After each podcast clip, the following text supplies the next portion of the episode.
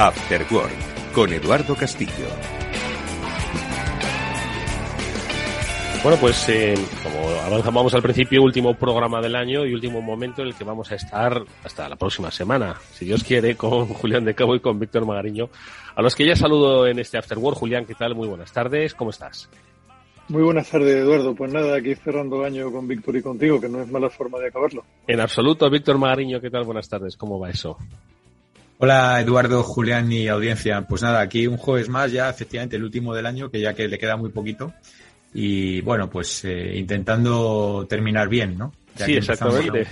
Exactamente, intentando terminar bien más y cómo están las cosas. Bueno, pues con ese deseo vamos a comenzar nuestra charla.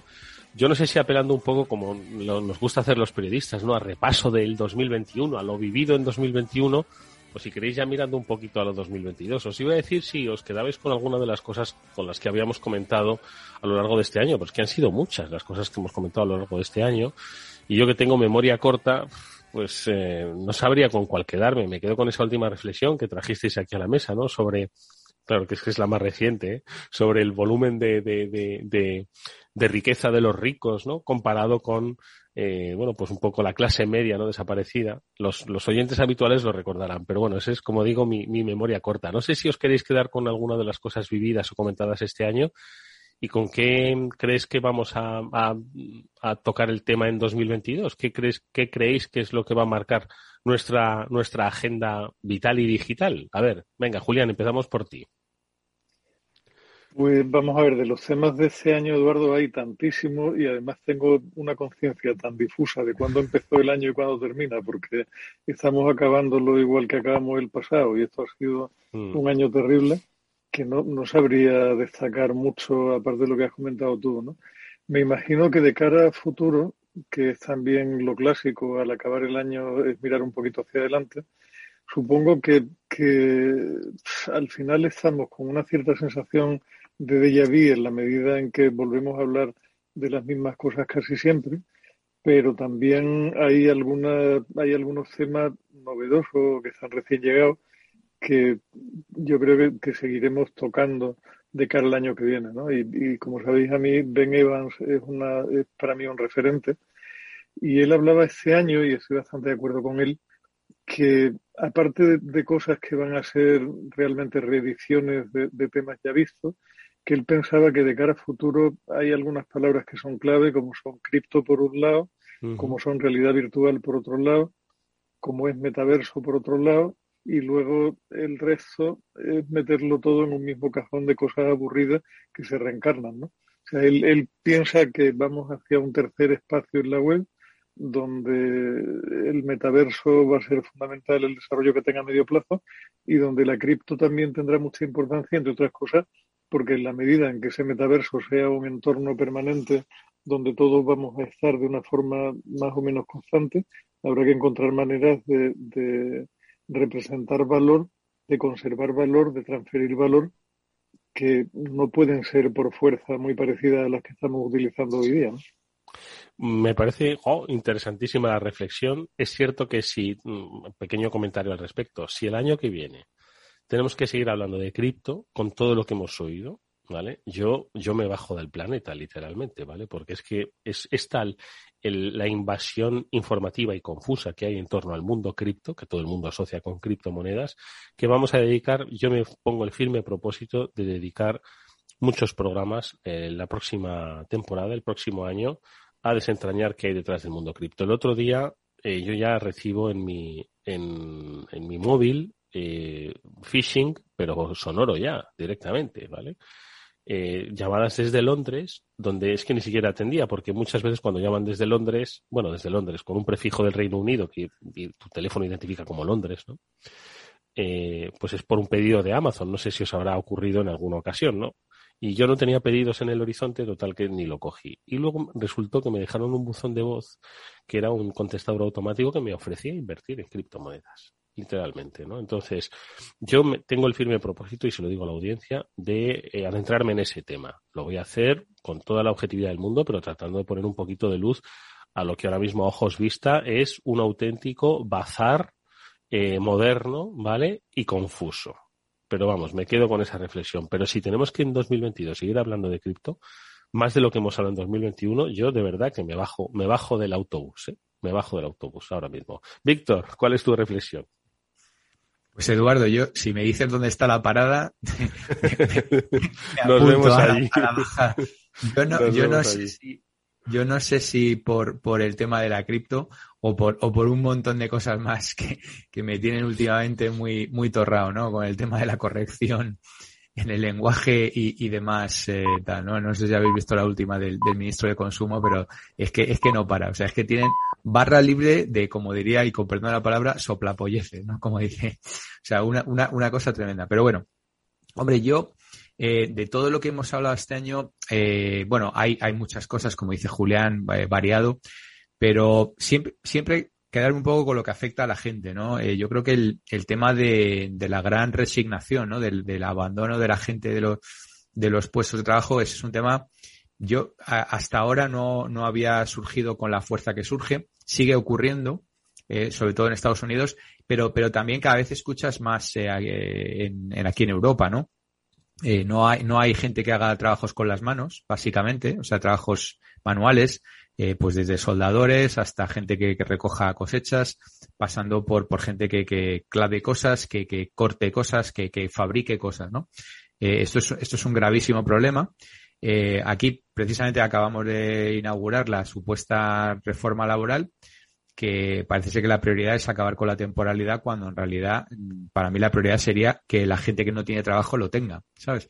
Pero bueno, eh, es, es, un tema que, que está ahí y que, y que, habrá que solucionar. Yo creo que las nuevas generaciones se han dado cuenta de que lo de trabajar hay que tomarlo con un poquito de, de relatividad y, y, ya quieren eh, pues trabajos diferentes, quieren eh, ya no estamos hablando solamente de la, de la compensación trabajo-vida, ¿no? El work-life balance famoso.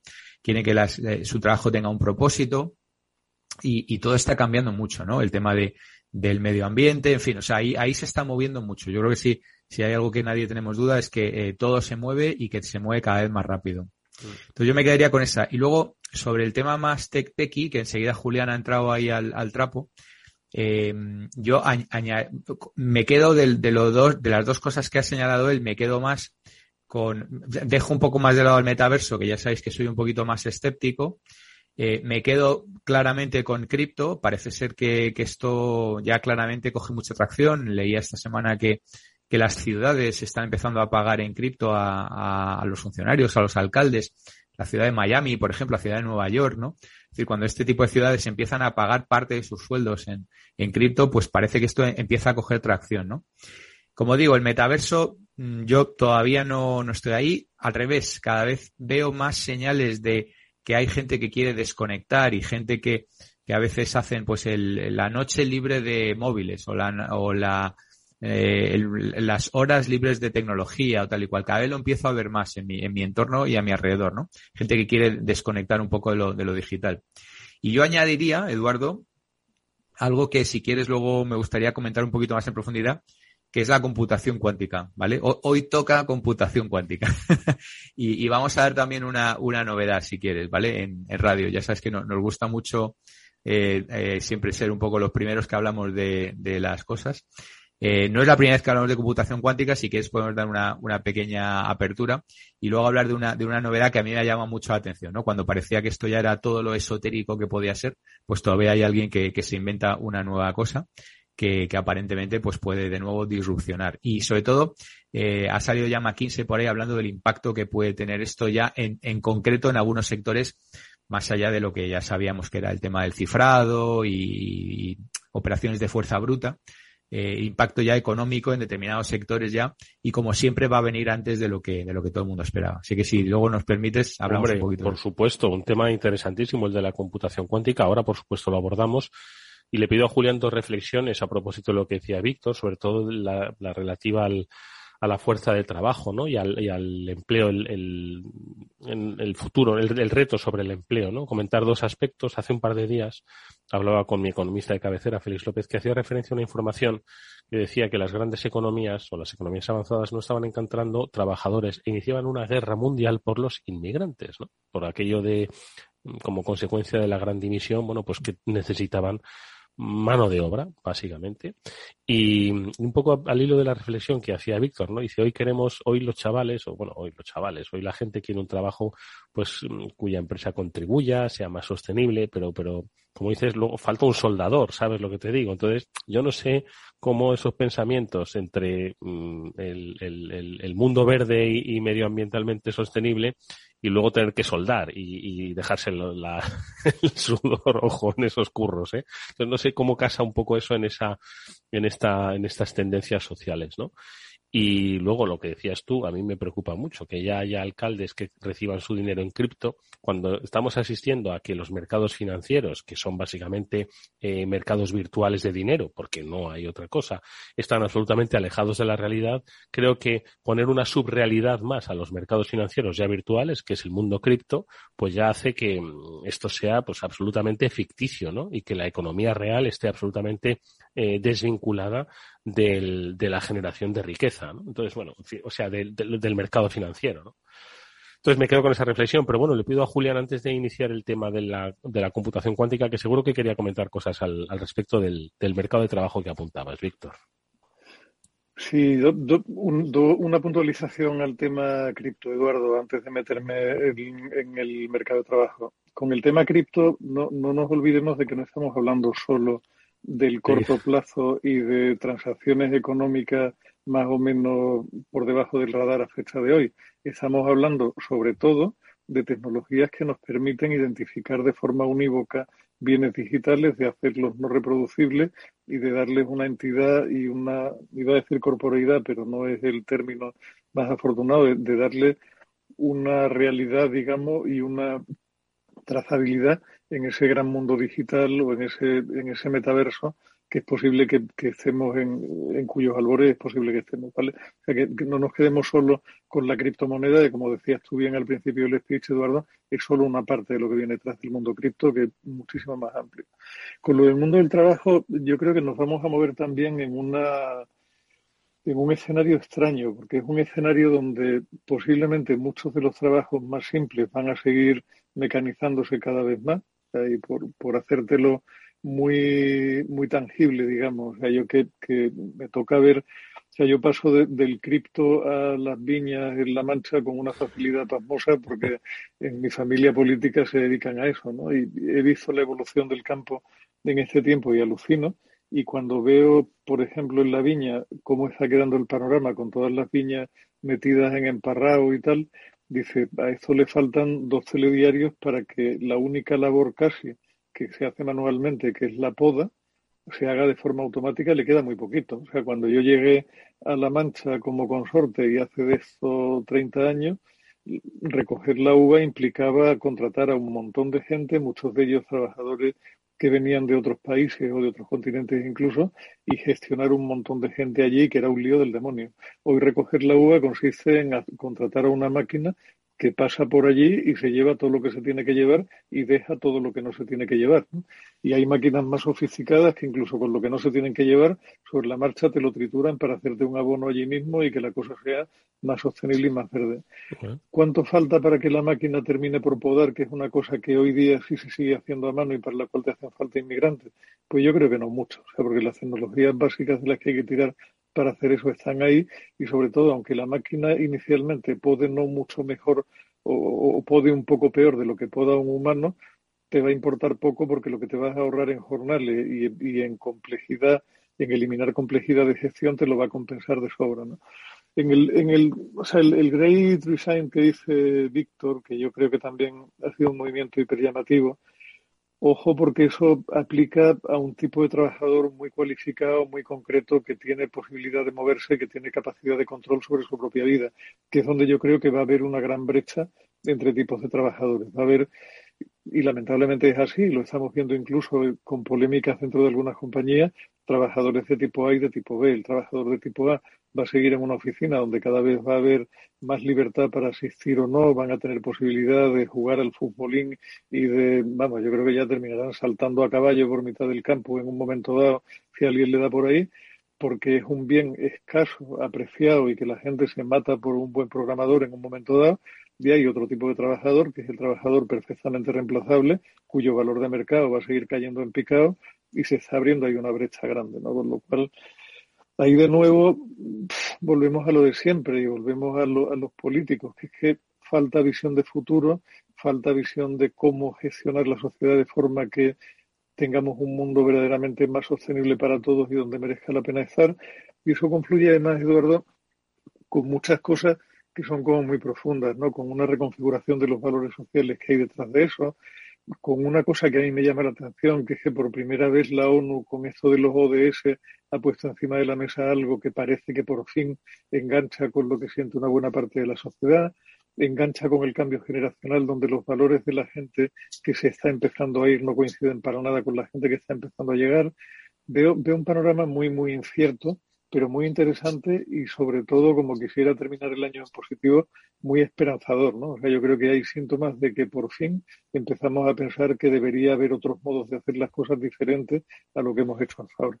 Pues una interesantísima y, positiva reflexión, por supuesto, que lo pensemos la gran mayoría, ¿no? Otra cosa es que los que al final toman las decisiones sean eh, permeables, ¿no? A, esta, a este cambio social y no se queden solo, por lo menos en España, en, en políticas de telediario, ¿no? que es eh, básicamente a lo que a lo que se dedican la mayoría de los de los servidores públicos en este país. Es así.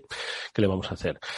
En fin, no sé, Víctor, si quieres hacer alguna otra reflexión a propósito de estos comentarios de Julián. Eh, pues esto del tema cripto, yo estoy de acuerdo. ¿eh? Es decir, que hay, hay mucho más. Cuando Julián se ha hecho referencia a, al más allá, en realidad estaba volviendo al origen, a blockchain. ¿Os acordáis que al final blockchain eh, lo que vino a cambiar fue precisamente no esa trazabilidad, esa seguridad, esa conexión directa, ¿no? Y aquel, aquel eh, inicio, ¿no? Era el que sí que fundamentaba, ¿no? Ese desarrollo. Lo que pasa es que se ha, se ha desviado y si a alguien le preguntas por el mundo cripto, hoy en la calle te va a decir, ah, sí, eso, algo he oído de criptomonedas y no sé cuántos y de inversiones, ¿no? Entonces, es cierto que el ruido ha podido, ¿no? Con, con, con otras eh, acciones que, por supuesto, van a ser de, de, muchísimo más desarrollo, más que de un casino, ¿no? Pero vamos, estoy, estoy de acuerdo con eso. Víctor, ¿alguna reflexión o pasamos a la computación cuántica que va a romper todos los sistemas criptográficos del mundo? Este, este, es el, futuro, pero sí, yo creo que la constante, yo me quedo, de todo lo que ha dicho Julián, me quedo con la palabra incertidumbre. claramente em, todo se mueve. Eh, es la primera vez que conviven tres, casi cuatro generaciones en, eh, trabajando a la vez, con diferentes valores, con diferentes prioridades, con diferentes eh, sensibilidades. Em, y esto, pues hay que hacerlo funcionar, ¿no? Y, y de alguna manera, en algunos lugares chirría. Em, yo creo que la, gente necesita encontrar ese propósito. Sí que es verdad que, que va a haber mucha eh, flexibilidad de, ubicación. Ahora, también con el tema pandémico y tal, pues todo lo que ha traído el teletrabajo, pues todavía no se ha sentado. Tiene que, parecía ya que volvíamos, pero no, ahora otra vez. Eh, pues, por ejemplo, leía el otro día que Google vuelve a retrasar la vuelta a las oficinas. Esto era impensable. En el Google que yo trabajé, que yo conocí, era impensable que la gente no estuviera en la oficina se pierde mucha, mucha inteligencia colectiva, en fin, se, pierde eh, muchas cosas. Entonces, todo esto va, a seguir claramente eh, cambiando, evolucionando. Y, vamos a ver, el tema de blockchain, pues sin duda, ¿no? Eh, no, no, no, lo ha dicho, pero Julián ha hablado de los NFTs, ¿no? De los non-fungible tokens, ¿no? Que es a la vez un, un, acceso a un archivo digital y un título de propiedad, ¿no? Pero cuidado porque esto todavía no está solucionado. Siguen teniendo el gravísimo problema del consumo energético. Gravísimo problema de que una cadena de blockchain eh, pública así normalita, pues gasta tanto como Holanda en un año, ¿sabes? Eh, entonces esto hay que, hay que arreglarlo, que al final la tecnología pues va a acabar arreglando, ¿no? Y engancho también con otro tema que ha comentado, el tema de las uvas, ¿no? hace unas semanas visitaba una mina de sal en Polonia, preciosa, por cierto, si, si podéis verla, cerca de Cracovia, y hablaban cómo había evolucionado la, la tecnología desde cuando estaba el currito ahí picando eh, y cómo poco a poco habían ido introduciendo elementos mecánicos y como al final se había dejado de cosechar, entre comillas, la sal, pues algo así creo recordar que era como los años 50 o 60 o algo así, y ya no se cosechaba sal más que por temas muy puntuales y tal, ¿no? Pues esto de las uvas puede ser una cosa parecida. Oye, ¿os acordáis cuando había que agacharse y cortar uvas y tal? Y ahora eso ya lo hace una máquina, ¿no? Entonces los trabajos penosos, los trabajos eh, pues eso, que impliquen eh, fuerza física, eh, fuera, peligro, etcétera, pues eso eh, cada vez más irán siendo sustituidos por, por las máquinas. Pero todavía queda mucho, pues lo que decía Eduardo, ¿no? El tema, un, un buen soldador, eh, un buen solador, ¿eh? si le quitamos la D, ¿sabes lo que es solar, no? colocar, o sea, eso, eso se, ha seguido pagando a, precio de un buen pintor, no sé, o sea, es que ahora no hay un buen electricista, un buen fontanero, todo esto ahora son casi casi trabajos altamente pagados, ¿no? Porque, porque hay gente que no hay, ¿no? Entonces sí, yo creo que, bueno, va, va, a seguir todo ajustándose y, bueno, hay que estar, hay que estar ahí en la pomada, hay que estar muy atentos ¿no? a, todos los cambios. Oye, Jo, eh, la verdad es que estáis apuntando, yo estoy aquí anotando una serie de temas para, para el año que viene, eh, que creo que son una bitácora estupenda, ¿no? El mundo cripto, no dejándolo exclusivamente el mundo de las criptodivisas, el, el, futuro del trabajo y vinculado a esto lo que decía Víctor. En alguna ocasión ya había tratado en el programa el análisis sobre el talento intergeneracional, lo llamaban talento intergeneracional, pero en realidad venían a decir, oye, ¿cómo juntamos a cuatro generaciones con sensibilidades absolutamente diversas y con, vamos, con formas totalmente distintas de ver el mundo, la empresa y las propias relaciones laborales, ¿no? Y creo que me parece un tema apasionante, sobre todo cuando estamos alargando la edad de jubilación, ¿no? O retrasando, perdón, la edad de jubilación y hace pues que efectivamente confluyan los de la generación Z con los eh, baby boomers que estamos hablando, pues gente de, de, los años 50, ¿no? Que todavía pues eh, en activo, ¿no? Entonces, y con, un, con unos, unos clarísimos cambios de percepción y de concepción de la vida. Entonces, ¿cómo gestionar eso dentro de las empresas? Creo que también me parece muy, muy acertadísimo. Julián, ¿algún comentario sobre lo que ha dicho Víctor? Me encanta eso, ¿eh? Y lo trataremos más el, próximo, el próximo año. Sobre la, gestión intergeneracional, Eduardo, ¿qué, más quisiera yo que poderte hacer algún comentario? O sea, si a mí me cuesta a veces sintonizar con mis hijos que son solo de una generación anterior, imagínate, ¿no? Lo, lo, veo un tema complejo porque hay valores muy profundos que están en cambio. O sea, tú hablas hoy, o sea, a ti te pasa que Tomás todavía es demasiado pequeño como para dejarte pasmado abriendo la boca, Eduardo. Pero cuando hablas con gente que está hoy en, lo, en, el, en el inicio de sus 30 o que está en el final de sus 20, te das cuenta de que más que un salto generacional hay un salto de galaxia casi. O sea, su, su manera de ver la vida, la manera de enfocar las relaciones interpersonales, el, la vinculación que sienten o no con el proyecto laboral en el que se integran, la importancia que dan a la formación, eh, simplemente el sentido de la trascendencia que puedan tener o no tener con relación a si habrá algo el día de mañana, que es una cosa que también te marca, es que, o sea, no, no, no es un salto de generación, es una brecha abismal completamente, con lo cual gestionar eso lo veo dificilísimo. Pero yo, por ejemplo, con, con mis alumnos de la, de la NYU, yo, eh, que, que, tienen entre 19 y 20, en 21 el mayor, ¿vale? Que eso sí que ya es un salto ya estratosférico. Y encima la mayoría de New York. eh, salto estratosférico. Oye, yo tengo momentos de conexión, créeme, ¿sabes? El otro día incluso, después de la última clase, nos fuimos a tomar algo, un drink, y, Es que el drink es lo que conecta, Víctor. Bueno, bueno, pero era un drink, era una Coca-Cola, quiero decir, no era un drink, era un drink muy suave, ¿no? Enseguida, claro, lo primero que dicen, bueno, vamos a hacer unos shots, ¿no? Y entonces, claro, como has visto películas americanas, digo, no, casi lo de los shots vamos a dejarlo para otro día. pero, pero hay momentos de conexión, de verdad. Y no sé, a lo mejor es que estos son muchos son eh, NYU Stern, ¿no? Stern, que es la, la facultad de donde todos quieren ser, eh, trabajar en investment funding y, y, y, en JP Morgan y en todo esto, ¿no? Entonces, a lo mejor son de esa élite futura que volverán al grupo de los ultra ricos, o no, no lo sé, ¿sabes?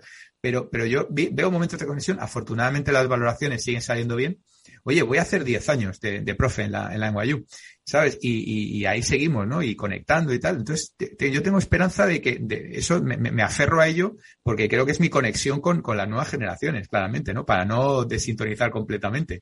sin perder los valores de la nuestra, ¿eh? Puntos, puntos de conexión siempre va pero... claro, Víctor, pero es que, no, es que ten, ten, en cuenta que estás hablando de, de dos élites en distintas generaciones, pero de dos élites, Víctor. O sea, tú has estado en una élite toda tu vida laboralmente, socialmente, económicamente, en todos los sentidos. Somos familia y también lo están, con lo, con lo cual es una historia. Que mi abuelo era pastor y picapedrero. Sí, pero bueno. Víctor, y, y, mi bisabuelo guardia, y mi bisabuelo guardia civil y se iba el hombre a Guinea para que le pagaran tres sueldos y poder hacer que mi abuelo estudiara una carrera. Pero a partir de ahí, o sea, estás en una élite laboral y siempre lo has estado, con lo cual tu visión de la vida, o sea, eh, yo de lo que te hablo es del promedio de la sociedad. O sea, a mí también me pasa, llevo 30 años, he cumplido ya más de 30 años como profesor en, en el Instituto de Empresa, con lo cual ¿qué me vas a contar? O sea, lo, que he visto pasar por mis aulas desde hasta ahora es tremendo, pero hay un cambio. En nuestro caso es un cambio que estamos dando con alguna naturalidad porque estamos en contacto permanentemente con gente joven, que es algo que te mantiene vivo. Pero en el caso de mucha gente de nuestra generación, de muchos amigos míos que no están en el mundo de la docencia, mm. notas perfectamente que el salto entre ellos y la siguiente generación es mucho más grande. O sea, tú estás en una industria que está en punta y estás dentro de un sector que está en punta y estás dedicado a trabajar con gente joven permanentemente. Eso te mantiene mucho más vivo. Y, tengo mucho 20 y 30 años también en el trabajo, en The Power MBA. Ahí con lo cual tengo todo el abanico, sí, sí. Y, y también se nota claramente la, la diferencia. Pero de, de, nuevo, o sea, ahí, ahí hay conexión. O sea, o sea, estamos. Sí, pero es, es, vuestro caso. Sois testigos, ¿no? De cómo se está produciendo ese cambio social, de cómo piensan los, a, las, a, los que disteis clase hace cinco años no tienen nada que ver sus objetivos de desarrollo empresarial con los de hace diez años, ¿no? Y, y así sucesivamente. La cuestión es lo que dice Julián, ¿no? Eh, cuando de repente en una empresa el presidente es un baby boomer, el director de recursos humanos es un generación X, el, el jefe de sección es un millennial que está ascendiendo y el nuevo empleado es un generación Z recién licenciado, ¿no? Entonces, madre mía, cómo se, se conjugan los objetivos, ¿no? Pues ni la computación cuántica puede solucionar. Es cómo pasamos de esto a la computación cuántica, ¿eh? Ya hemos pasado rápidamente. A ver, ¿qué te, qué, te, ¿qué te inquieta de la computación? Te voy a decir una cosa, es decir, al final, esto es un poco, la, no quiero que me pase eh, con la computación cuántica como con el blockchain, que se habla mucho como la revolución futura y luego pues cuesta entenderla, como a mí me costó y me cuesta entender el blockchain, ¿no? Y que al final pues lo acabamos simplificando en lo más visible, ¿no? Que algunos, ¿no? Decían lo de las criptomonedas, ¿no? Entonces la computación cuántica, ¿no? La capacidad de un ordenador de, pro, de procesar y de programar 100.000 millones de veces más rápido y, y, más y de manera más eficaz, ¿no? ¿Qué es lo que a ti te, te no sé, te inquieta, te, te interesa, te, te genera curiosidad extrema? Pues mira, Eduardo, va, vamos a muy rápidamente, ¿no? Que ya lo hemos hablado varias veces, pero yo, yo esto lo tengo en el radar los últimos seis, seis, siete años, una cosa así. He leído bastante, pero de repente eh, llega un momento que se, que se empiezan a acumular la, las, eh, las noticias y, y, los avances, ¿no? Y de repente te hace, oye, mira, esto que hace siete años lo miraba así de reojo, ahora igual tengo que dedicar un poquito más, ¿no? Entonces, la computación cuántica es un nuevo paradigma computacional, que ya lo hemos explicado alguna vez, pero bueno, para la gente que no, que no lo haya escuchado, que es completamente diferente o muy diferente a la computación tradicional, ¿no? Donde tienes, eh, en vez de unos y ceros, ¿no? Del positivo o negativo, pues tienes una serie de eh, qubits, que se le llama, que pueden tener eh, no solamente 1, 0, pueden ser 1, 0 o cualquier valor entre 1 y 0. ¿No? Entonces, eh, esto se consigue a través de un estado que le llaman la superposición, el famoso entanglement en, en, en inglés, que es que puede adquirir un valor diferente de estas partículas, digamos, ¿no? Acuérdate de la partícula de fermión y todo esto que hablamos en su día, pero bueno, no me quiero liar. Entonces, esto cuando son observados, es decir, cuando, tienen algún tipo de corriente, pues entonces to toma un determinado estado. Y esto permite lo que has dicho tú, Eduardo, eh, realizar eh, pues millones y millones de cálculos infinitamente más rápido que cualquier computación tradicional. Claro, el tema es que esto ocurre en condiciones muy extremas, digamos, de temperatura, de vacío, etcétera, y es lo que hace, lo hace complicado, ¿no? Entonces, hasta ahora, pues estaban intentando hacer eh, qubits cada vez más, eh, más complejos, ¿no? Entonces, el, el, más complejo que había lo tenía IBM, que estabas hablando de 127 qubits, que eso es pues la, la, la leche de poder computacional, eh, había algunas otras empresas con 80 qubits y tal, y todos estaban intentando conseguir la supremacía cuántica, ¿no? Es decir, el mayor número de qubits eh, y, y, siempre manejando el error, ¿no? Porque estos son, eh, eh, funcionan a nivel subatómico y el error es muy, muy importante. Bueno, pues ahora, atentos, Eduardo, Julián y audiencia. Ahora hay que hablar de los Qtrits. No de los qubits, de los Qtrits. Cuidado, esto es la primera vez que se habla en radio de este, de este tema. Entonces, ¿Qué es un Qtrit? Sí, cutre, no cutre, Qtrits. Pues un Qtrits, básicamente, eh, Julián alucina con esto, no, no, no, es cualquier valor entre 0 y 1, es cualquier valor entre 0, 1 o 2. o sea, ya llegamos a 2. Y claro, esto es complicado de entender, incluso para mí, que, que soy un, un, pobre licenciado en Derecho, pero aparentemente si vas por arriba de 2 ya no compensa porque ya es muy difícil de controlar los parámetros y tal. Pero claro, el poder tener un, crecimiento exponencial de, un trit, pues esto de repente cambia todo el paradigma, ¿no? Entonces, eh, atentos a, las eh, futuras, ya hay una compañía en Silicon Valley que ha sacado los Q-trits y esto aparentemente puede ser la, revolución. ¿Qué pasa? Que, eh, claro, esto lo tienen en el radar por las grandes, las grandes consultoras, como, como todos sabéis, y por ejemplo, el último estudio que ha sacado McKinsey, pues habla de que mm, la inversión que sigue siendo, curiosamente, y esto también es interesante, le gustará a mi hijo mayor, curiosamente, eh, mm, sigue siendo el driver público, ¿vale?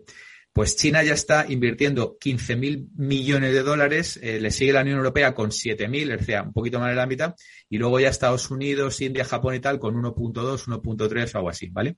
Pero la inversión se está disparando y sobre todo, Eduardo, y hablabas ahora de que ibas a meterte en el tema de las eh, cripto y tal, se está disparando en startups de computación cuántica, pero disparando que en el último año se ha disparado eh, brutalmente. Estamos hablando de 1.7 mil millones de dólares. Eh, es que nos tenemos que ir. Así que vamos a dejar a la audiencia con, este regustillo. Pero bueno, tenemos todo el año 2022 para empezar a, primero, aprendernos a pronunciarlo, Kutritz, y segundo, entenderlo. Julián, Kutritz, ¿tú habías oído hablar de esto? Madre mía. Yo había, había leído sobre eso, Eduardo, y me recuerda mucho a otra historia que no nos da tiempo a contar, que son a los inicios de la computación y a LENIAC, con también inversión pública por medio. En fin, o sea, que nadie se olvide de que, de que no empezamos llevando teléfonos móviles directamente, sino que eso viene de muy, muy, muy, muy atrás, que es probablemente el punto en el que Qtrix y Qubits y tal están, están a fecha de hoy. Bueno, pues eh, amigos que nos escucháis y que nos habéis escuchado durante todo este año, por supuesto nuestra felicitación para que comience un 2022 todo lo mejor posible. Quedaos con el mundo cripto, con el mundo de la computación cuántica, con el futuro del empleo, con el futuro de las relaciones entre generaciones dentro de las empresas y muchas cosas interesantísimas que siempre nos comentan Víctor Magariño y Julián de Cabo. Que nos tomaremos uvas eh, que no sé si las habrá cogido una máquina o no, pero bueno, que nos tomemos las 12. Víctor, Julián, muchísimas gracias. Que paséis un felicísimo año nuevo y, por supuesto, que en unos pocos días nos volvemos a ver, ¿vale? Feliz año nuevo a todos y nos vemos pronto, si Dios quiere. Pues igualmente, buena salida, buena entrada y feliz 2022. Eh, bueno, pues el mismo deseo, gracias Víctor y Julián, para todos los que nos estáis escuchando, porque hoy es nuestro último programa del año. Volveremos, por supuesto, cuando ya sea 2022 y lo celebraremos igualmente. Sed felices, disfrutad mucho y tened mucho cuidado. Adiós.